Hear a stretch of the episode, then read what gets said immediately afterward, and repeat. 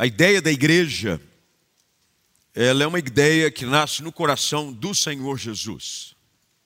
A igreja não é invenção de homens, como alguns, infelizmente, adotam esse discurso, e principalmente os céticos. Os que não conhecem o plano de Deus normalmente questionam seus propósitos. Os que não conhecem os planos de Deus normalmente questionam seus propósitos. E aqueles que não conhecem a palavra de Deus são ligados e enveredados por raciocínios humanos, filosóficos, aonde julgam que a estrutura da igreja é algo que foi inventado simplesmente como uma instituição qualquer ou mais uma instituição, quando isso não é verdade. A palavra de Deus traz a afirmação que o próprio Senhor Jesus é, aborda os seus discípulos, em especial num lugar aonde Pedro reconhece como sendo ele o ungido de Deus, o Messias, que ele edificaria a sua igreja. Edificar é uma palavra curta, mas com um trabalho longo. A edificação de algo não é algo que acontece de forma simples e imediata. Edificar é levantar algo, um edifício. Quando você faz menção a um prédio, normalmente você chama de edifício. É algo que, segundo um plano estabelecido, segundo um projeto, segundo uma obra de arquitetura, pela combinação de cálculos e peças ou materiais apropriados, foi levantado peça a peça, andar a andar, até que chegasse ao fim do seu projeto. Portanto, a edificação da igreja é estabelecida sobre um firme fundamento, no qual o próprio Senhor Jesus se apresenta como sendo a pedra de esquina, a pedra angular, é a pedra que baliza e dá direção a tudo aquilo que vai ser edificado sobre ela. Antigamente as construções eram assim. Antes de qualquer coisa, lançava-se uma pedra de esquina, ela servia de referência e ela servia também como base principal para tudo aquilo que viesse a ser edificado. A edificação da igreja tem como seu fundamento a pessoa de Cristo. Mas quando Jesus disse que edificaria a igreja, ele também tinha um propósito para ela. Qualquer arquiteto, qualquer engenheiro, quando desenha um edifício, ele desenha-o e planeja-o com o número X de andares, com o número X de metros quadrados. Ele estabelece um propósito e até que chegue ao fim. Por exemplo, se você já comprou aqueles que já tiveram a bênção de comprar, por exemplo, um apartamento na planta. Isso é muito comum hoje. As grandes construtoras lançam esses empreendimentos aonde a pessoa vai até um stand e ela tem uma sala onde uma maquete é apresentada, há um plano de construção, você compra tantos metros, dependendo da planta que lhe é oferecida. E você compra algo sabendo de que eles vão te entregar quando o edifício estiver pronto. Ninguém começa algo e te entrega naquilo que é chamado entrega das chaves, que é um momento de grande alegria para aqueles que já conseguiram o sonho de ter uma casa própria. Ah, hoje é a entrega da chave. Muito bem, a entrega da chave é feita quando o edifício está pronto. Tiraram-se todos os tapumes, fizeram todas as limpezas, o projeto foi seguido à risca, todas as fases da edificação foram acompanhadas à risca para que o corpo de bombeiros, todos os departamentos com, com, competentes pudessem examinar muito bem. Está apto para moradia. A edificação foi concluída. Podemos usar essa mesma ideia para o conceito da igreja. Quando Jesus diz que edificaria, primeiro ele diria que ele é o, a pedra de esquina, mas ele também é o construtor. E ele não somente é o construtor, mas através do Espírito Santo, ele fornece os materiais necessários para a edificação da igreja. É por isso que na igreja há uma variedade de dons espirituais, com vistas àquilo que o apóstolo Paulo fala ao aperfeiçoamento, para a edificação do corpo de Cristo. Portanto, a igreja não é um movimento semanal. Nós não nos reunimos dominicalmente aqui para cumprir um horário religioso, onde nos reunimos para cantar, ouvir a palavra e depois saímos para buscar o frango santo de todo domingo na hora do almoço. Eu sei que todo domingo eu tenho a minha rotina do santo frango assado de todo domingo, o qual eu aprecio muito. Esse não é o objetivo da igreja, há algo acontecendo aqui, pelo menos esse é o desejo de Deus para nós. Até porque a igreja, por mais que vocês estejam num ambiente de edificação, na qual há estrutura metálica, de alvenaria, com equipamentos, e não sei se notaram aqui em casa não vão ver, mas nós colocamos dois telões laterais agora para ajudar, porque tinha gente dizia assim, pastor, não dá para ver nada daqui do fundo a gente, por conta da transmissão, para quem está em casa, nós paramos de usar esse telão aqui no fundo. E, por exemplo, hoje no batismo, à noite, você vai poder acompanhar o batismo aí do seu lugar, assim, com um telão grande, todo mundo vai dar para ver a pessoa sendo é, afundada, resgatada, perdendo o ar, porque alguns a gente dá uma centrifugada. A gente batismo e centrifuga enxágua e tira. Então nós estamos fazendo. Tudo isso é importante para servir os irmãos.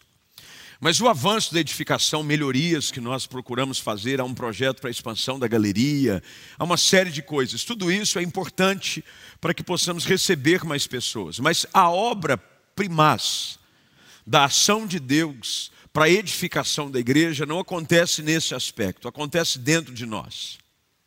Porque tudo isso não faz a igreja, a igreja somos nós. Nós somos a igreja do Senhor Jesus Cristo. A igreja do Senhor Jesus não é definida por um endereço postal numa cidade. A igreja do Senhor Jesus é definida pelo santo ajuntamento dos crentes. A igreja. A importância de um lugar é importante é demais para que você tenha um lugar de celebração comum, porque isso já acontecia logo no início, eles se reuniam no pórtico de Salomão, havia um ajuntamento santo e eles iam de casa em casa, mas a igreja é algo que vai além da estrutura de um prédio físico.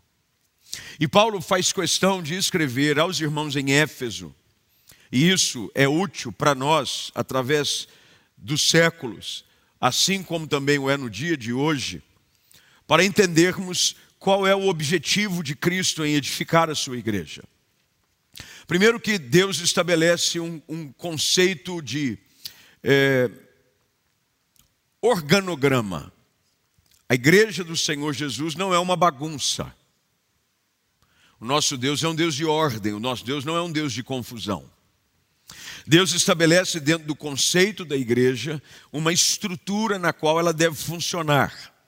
É por isso que o apóstolo Paulo, ainda no verso de número 11, estabelece algumas funções que devem ser cumpridas. Veja, aqui a importância não é a hierarquia. A importância aqui é de que há uma distribuição de responsabilidades e também de funções. Ele diz: Ele concedeu uns para apóstolos, profetas, evangelistas, pastores e mestres. Tudo isso ele diz com vistas ao aperfeiçoamento dos santos.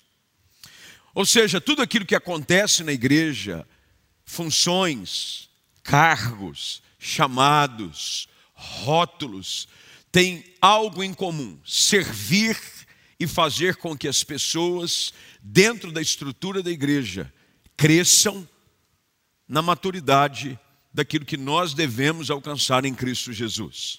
Esse é o papel da igreja. A igreja existe para que nós possamos, dentro da sua estrutura funcional, muito bem organizada, possa, através de cada uma dessas funções, buscar o aperfeiçoamento dos santos para o desempenho do seu serviço. Eu preciso ser um pouquinho hoje é, mais mestre do que pregador, para você entender esse conceito. Então, olha só o que, que Paulo está dizendo. Deus chama alguns para servir em funções específicas, para que através do seu serviço nós possamos desempenhar, aperfeiçoar os santos, para que eles também venham servir. Então, o papel da igreja é servir. Fomos chamados para servir uns aos outros. Aqui ninguém está para ser servido. Todos nós aqui estamos para servir uns aos outros. Cada um na sua função, cada um no seu chamado, mediante aquilo que o Senhor, no poder do seu Espírito, distribuiu os seus dons para o aperfeiçoamento dos santos. Nessa manhã, eu gostaria de voltar os seus olhos para essa orientação, depois dessa breve explanação, sobre qual é o desejo do Senhor para a edificação da sua igreja, dentro dessa sua estrutura, para que nós, como igreja local, neste domingo de recepção de novos membros, de batismo, possamos definir um padrão, um alvo, não pessoal, mas norteado e balizado pela palavra de Deus, para que possamos ser a igreja que o Senhor Jesus quer edificar. Que igreja é essa que o Senhor Jesus quer edificar? Uma das grandes características da igreja que o Senhor Jesus quer edificar é uma igreja que tem no seu DNA, e Paulo aborda isso, e se você puder sublinhar, glifar e anotar, eu vou caminhar no texto, porque é muito simples de identificar, mas de qualquer maneira eu procuro ajudá-lo nessa manhã. No verso de número 13 ele diz: Até que todos cheguemos, quer dizer, a um lugar aonde nós precisamos chegar.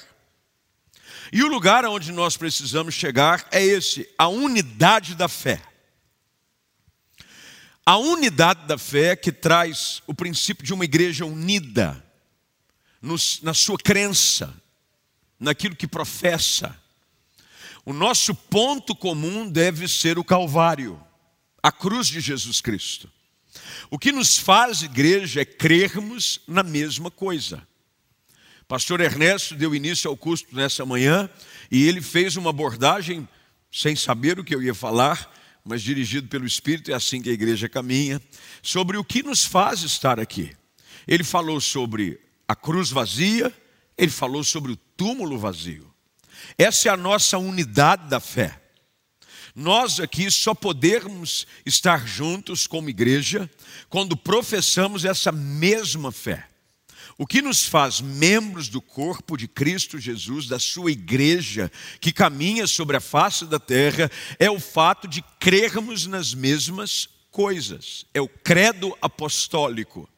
Definimos confessamos e proclamamos que Cristo Jesus é o Cordeiro de Deus que tira o pecado do mundo, foi levado à cruz do Calvário, se fez sacrifício em nosso lugar, perdoando os nossos pecados, pelo derramamento do seu sangue, foi sepultado, ao terceiro dia ressuscitou e voltará para buscar a sua igreja. Essa é a unidade da nossa fé. É por isso que você, para fazer parte da igreja, tem que crer em Jesus Cristo como seu único e suficiente Salvador.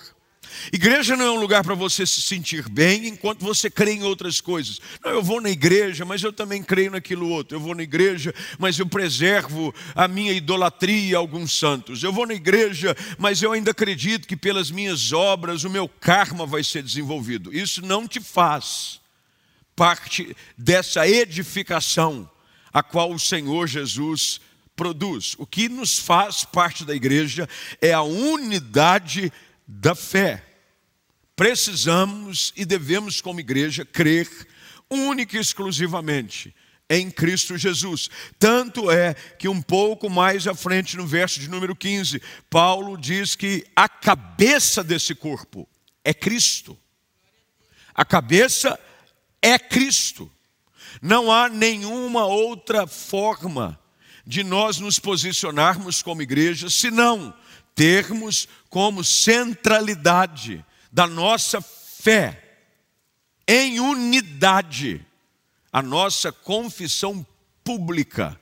É por isso que quando recebemos alguém na igreja de Cristo Jesus, ele vem como fizemos nessa manhã por transferência de outras igrejas, porque já foram batizados nessa fé.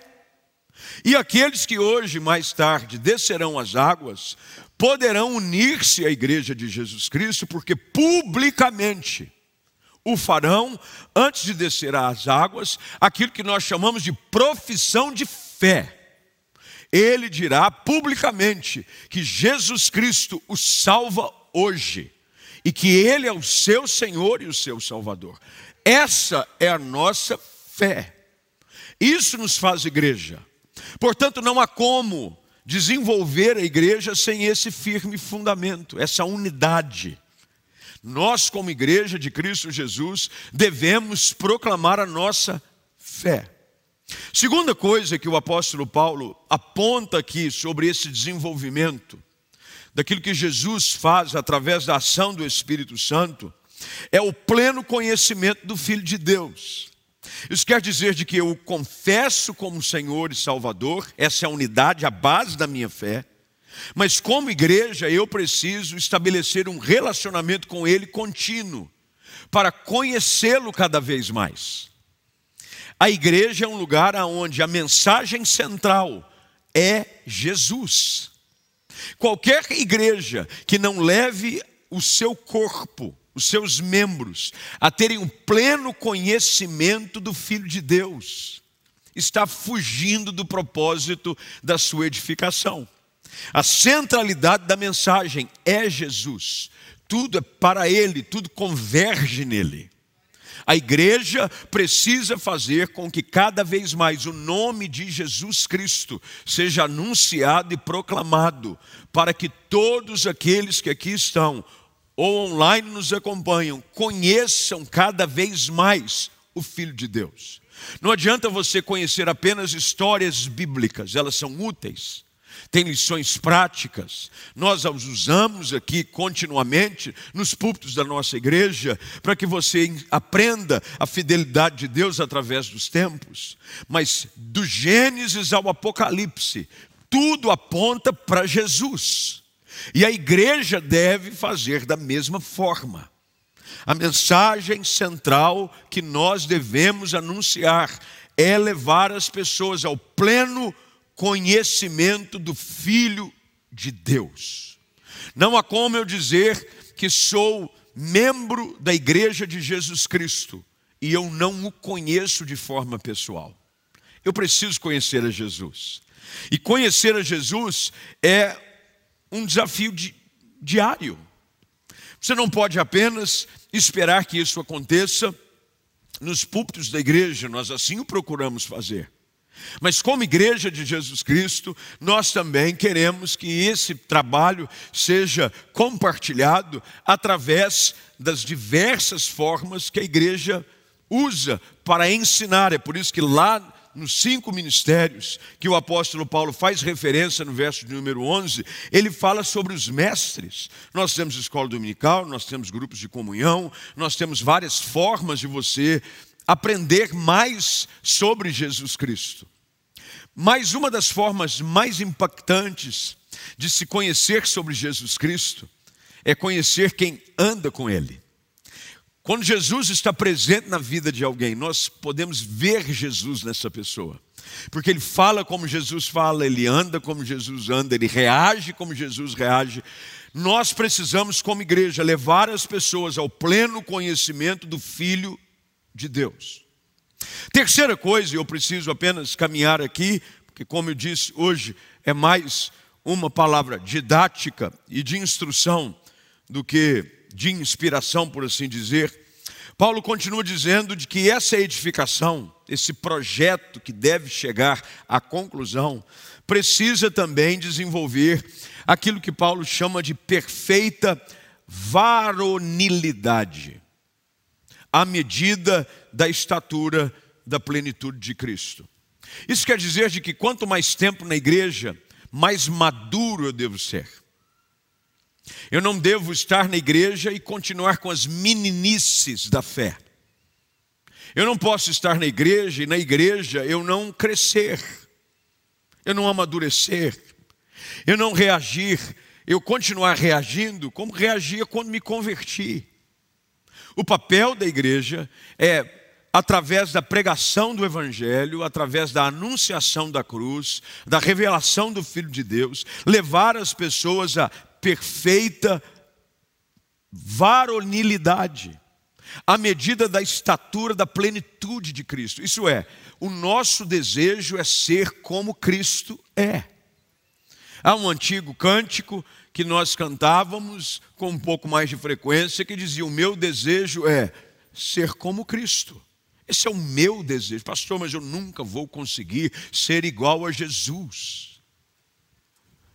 Nós um dia seremos como Ele é, diz a palavra.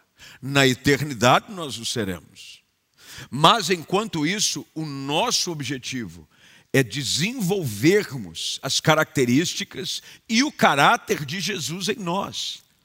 Eu tenho que amadurecer.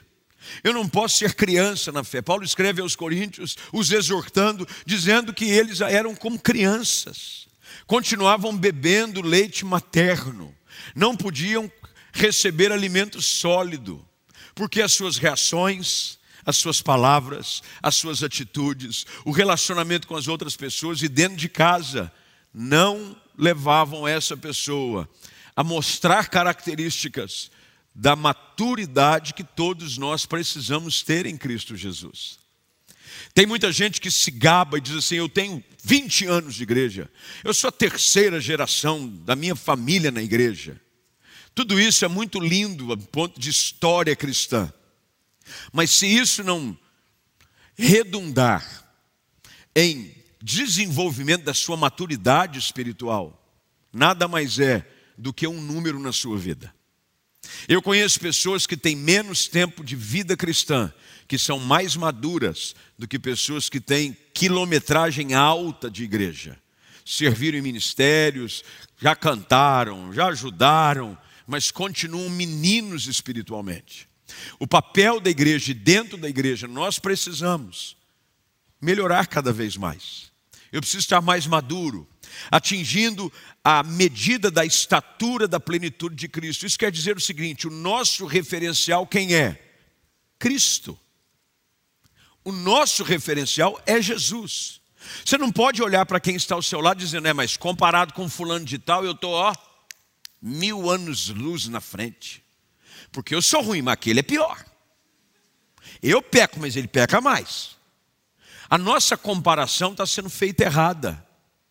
O nosso modelo em tudo é Cristo. É Cristo. Portanto, eu preciso sempre manter, como Hebreus escreve, os meus olhos fitos em quem? No Autor e Consumador da fé. O meu referencial é Jesus. Eu tenho que olhar para Ele. É óbvio que eu posso ter modelos de fé, de pessoas que estão à minha frente. Paulo fez isso. Paulo não se coloca de forma igualitária a Jesus quando ele disse: Sede meus imitadores, como eu sou de Cristo. Paulo está querendo dizer: pode me imitar, porque eu também estou tentando ser igual a Jesus. E se você olhar para mim, você vai ver que eu, na minha vida, procuro colocar características de Cristo em tudo que eu faço. Então você pode ter pessoas que são os seus referenciais na vida cristã. Um irmão, o seu pai, se você vem dessa estrutura geracional de fé cristã, meu pai foi um homem de Deus, minha avó foi uma mulher de oração excelente. Você deve pegar essas coisas e usar como motivação para você levar o bastão e continuar fazendo essa corrida de revezamento e mantendo a tradição espiritual na sua família. Paulo diz isso a Timóteo. A fé sem fingimento que havia na sua avó e também na sua mãe. Mas o nosso papel como igreja é sermos mais parecidos com Jesus. Nós não devemos nos comparar com igreja tal, com igreja, ah, mas na igreja tal faz isso. Ah, mas na igreja B é desse jeito. Ah, mas na igreja C, aquele pastor com todo respeito a todos os nossos irmãos. O nosso referencial e modelo, a estatura da plenitude que Paulo se refere é a Cristo. Porque só assim, Paulo escreve no verso 14, por gentileza, nós não sejamos mais como meninos. Isso não quer dizer que você deve esperar maturidade de todo mundo.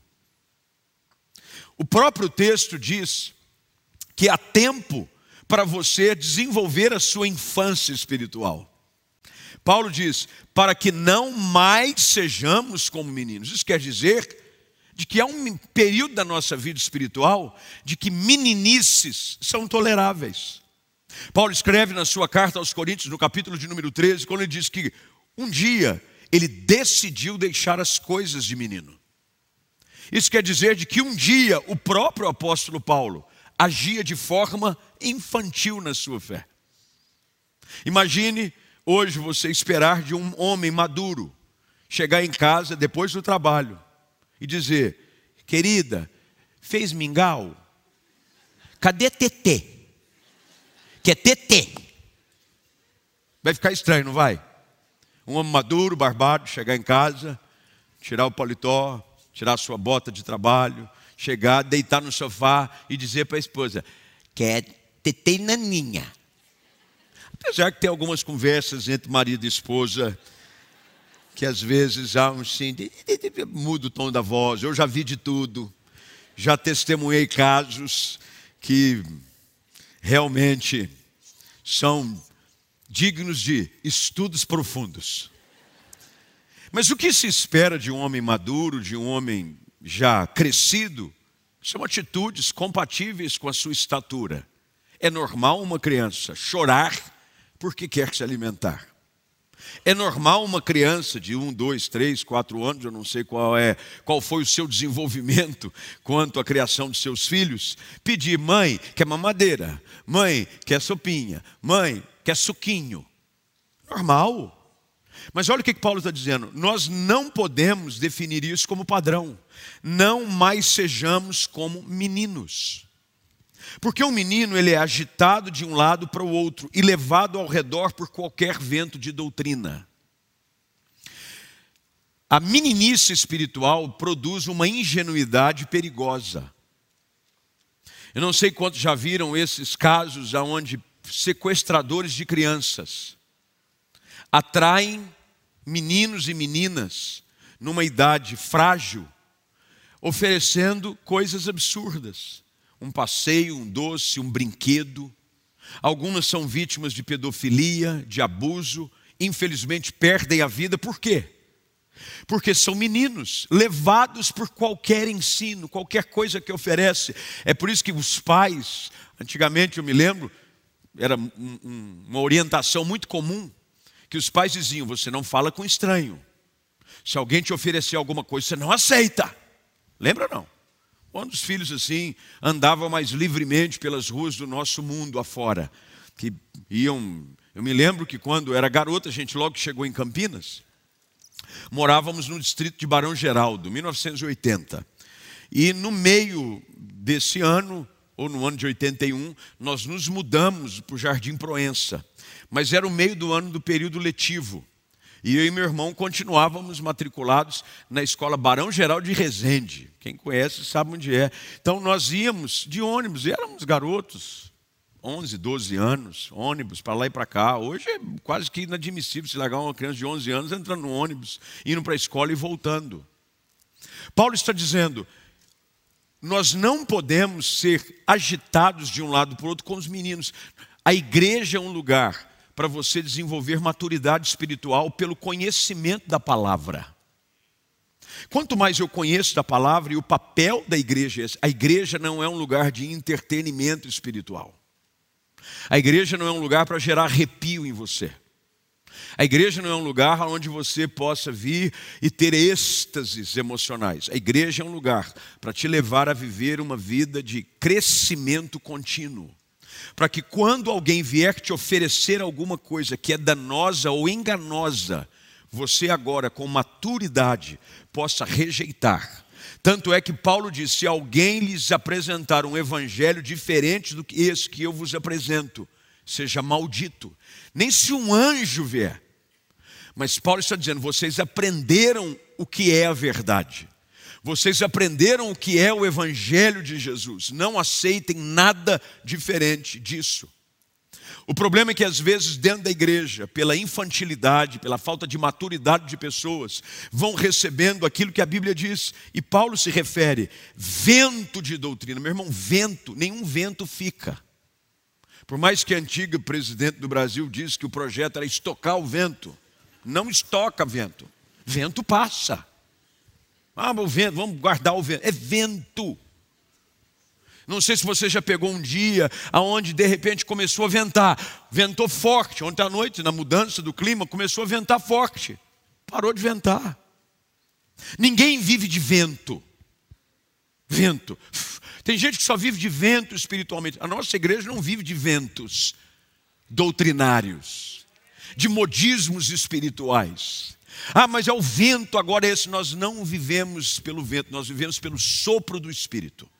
Há uma diferença diferente. O sopro do Espírito, a ação do Espírito. Nós não somos levados pelo vento, porque é por trás de cada vento de doutrina, olha o que Paulo diz: há uma artimanha de homens astutos. Há uma intenção perversa por trás de todo ensino que contraria a palavra de Deus. Quem está me entendendo aqui nessa manhã? Me desculpe eu ser um pouquinho mais teológico e profundo na doutrina nessa manhã, mas eu entendi que nessa manhã é muito importante usar da ocasião para instruir vocês, a não sermos uma igreja levada por agitos, por movimentos. Já vi muitos movimentos na igreja. Movimento de riso, a pessoa ia e caía na risada. Ficava rolando.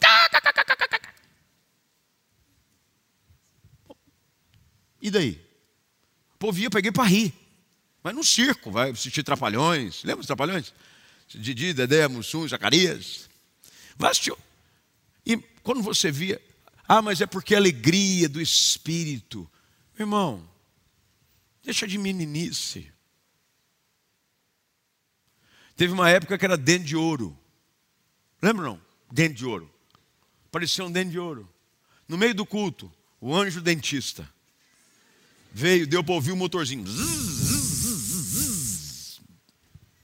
Nós não vivemos dessas coisas. Deus pode fazer, Deus faz o que Ele quiser. A igreja é dele. Ele leva na direção que ele bem entender. Mas tudo aquilo que Deus faz é para edificação e aperfeiçoamento.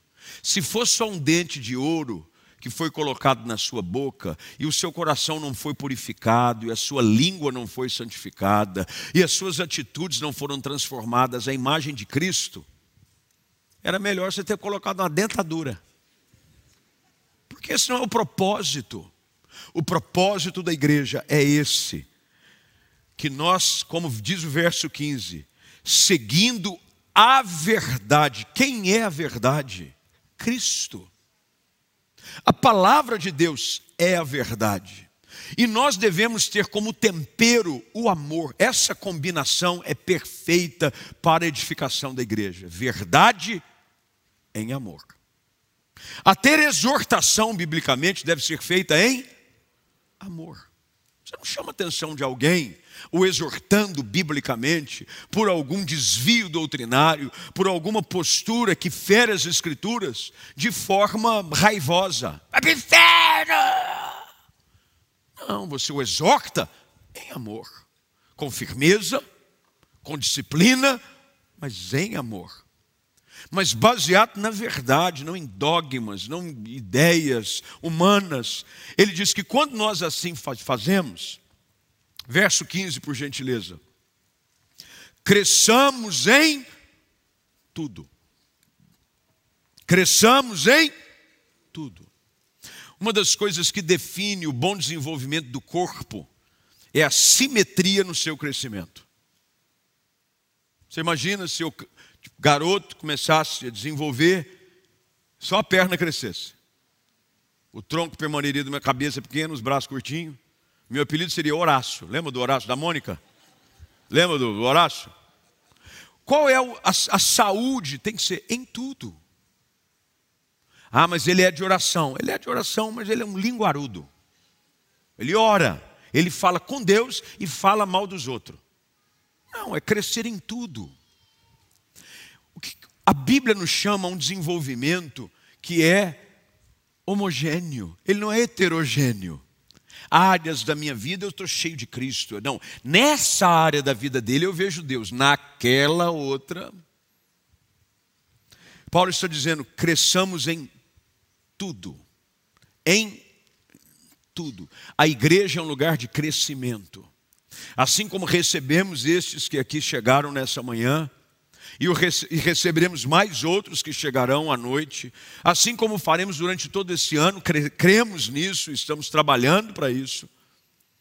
O objetivo para toda a igreja, não só para aqueles que estão chegando, mas para aqueles que já estão há muito tempo alguns há 20, 30, 40 anos na mesma igreja, é que haja um desenvolvimento para que você cresça em tudo. Porque a igreja de Jesus, e eu termino aqui no verso 16, ele diz: de quem todo o corpo bem ajustado, consolidado pelo auxílio de toda junta. Isso quer dizer, nós trabalhamos na unidade da fé e na unidade do propósito. Ninguém corre de lá, não há subgrupos dentro da igreja. Não há panelas dentro da igreja. Se há algo nocivo para o desenvolvimento da igreja de Cristo Jesus, é panelinha.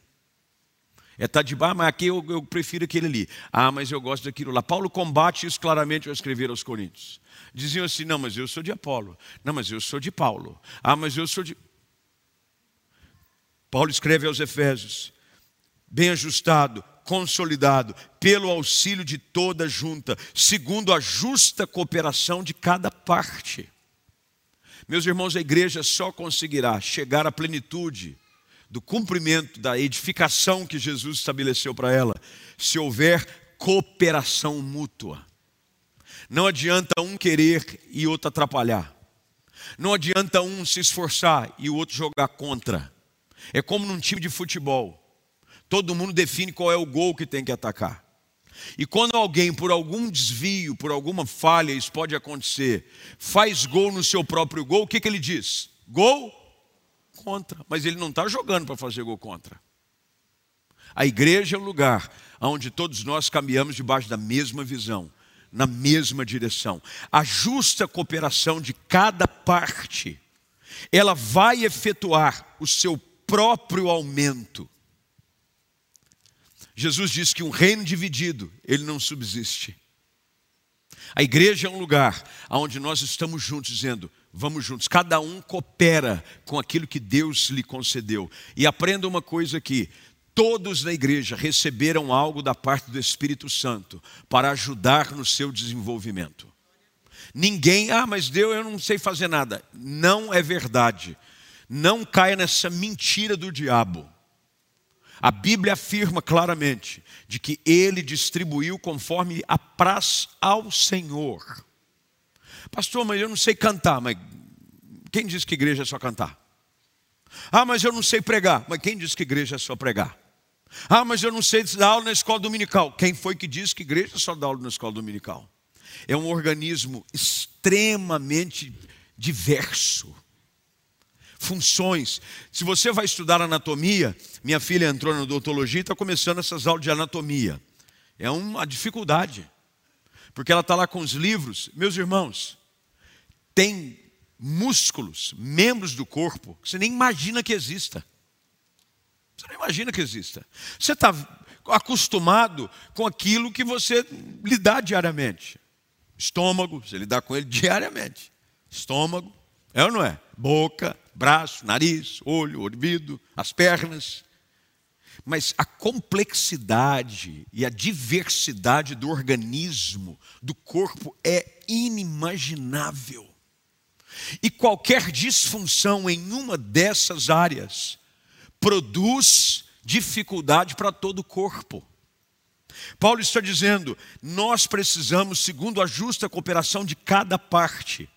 Quando nós assim fazemos, é efetuado próprio aumento para a edificação de si mesmo. Olha que coisa linda. Quando um está crescendo, todos nós crescemos. Quando um está sendo abençoado, quando um ministério, quando uma pessoa, quando algo está acontecendo, deve ser celebrado, porque todos nós crescemos juntos. Esse é o desejo de Deus para nós como igreja. Nesse tempo de tanta confusão eclesiástica, aonde em nome da igreja se fazem coisas que não são igreja, que Deus nos ajude, como igreja do Nazareno Central e as suas extensões, a sermos um povo biblicamente coerente, dirigidos pelo Espírito Santo, centrados na unidade da fé, crescendo e sendo tudo aquilo que Deus espera que nós sejamos.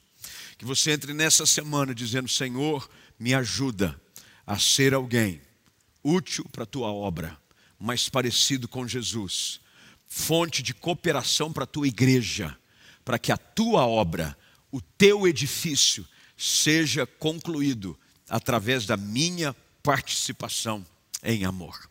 Amém. Vamos ficar de pé, eu quero orar com você. Quero convidá-lo a fechar os seus olhos, curvar sua cabeça, em casa da mesma forma.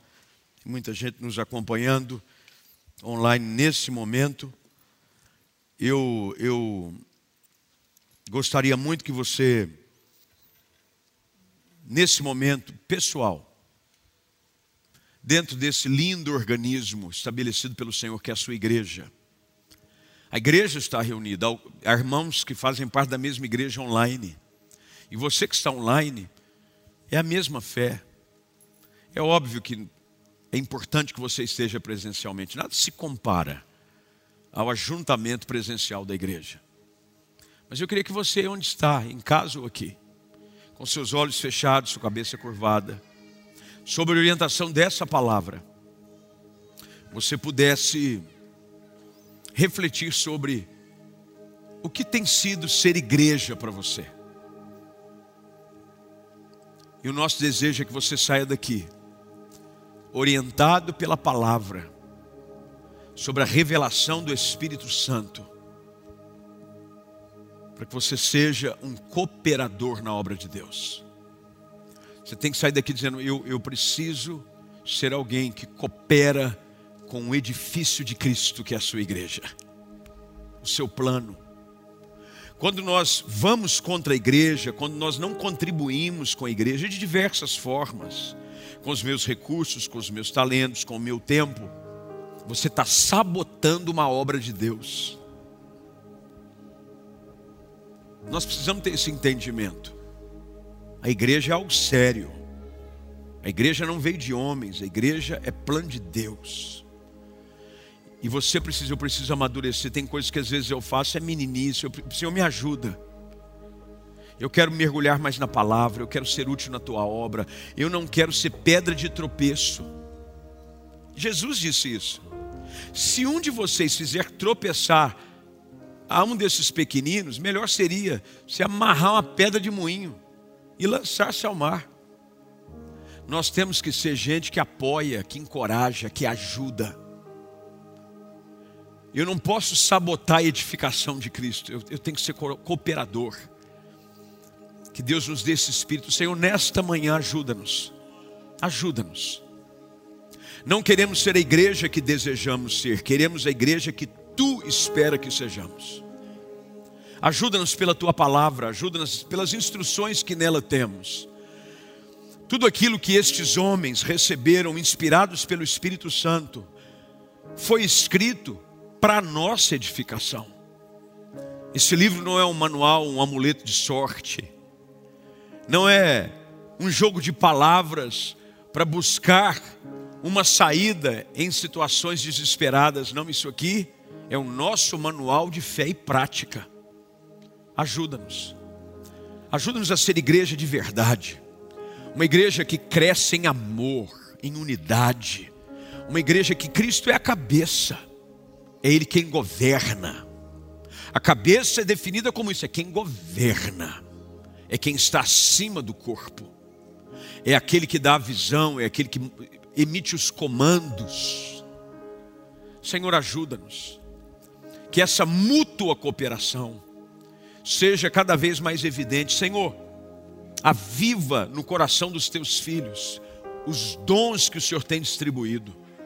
Tira-nos da inércia, do comodismo, de estarmos simplesmente parados, recebendo. Senhor, que sejamos servos uns dos outros. Faz da tua igreja um lugar de serviço em amor, para que aqui as pessoas cheguem e encontrem uma oportunidade de ser igreja de verdade.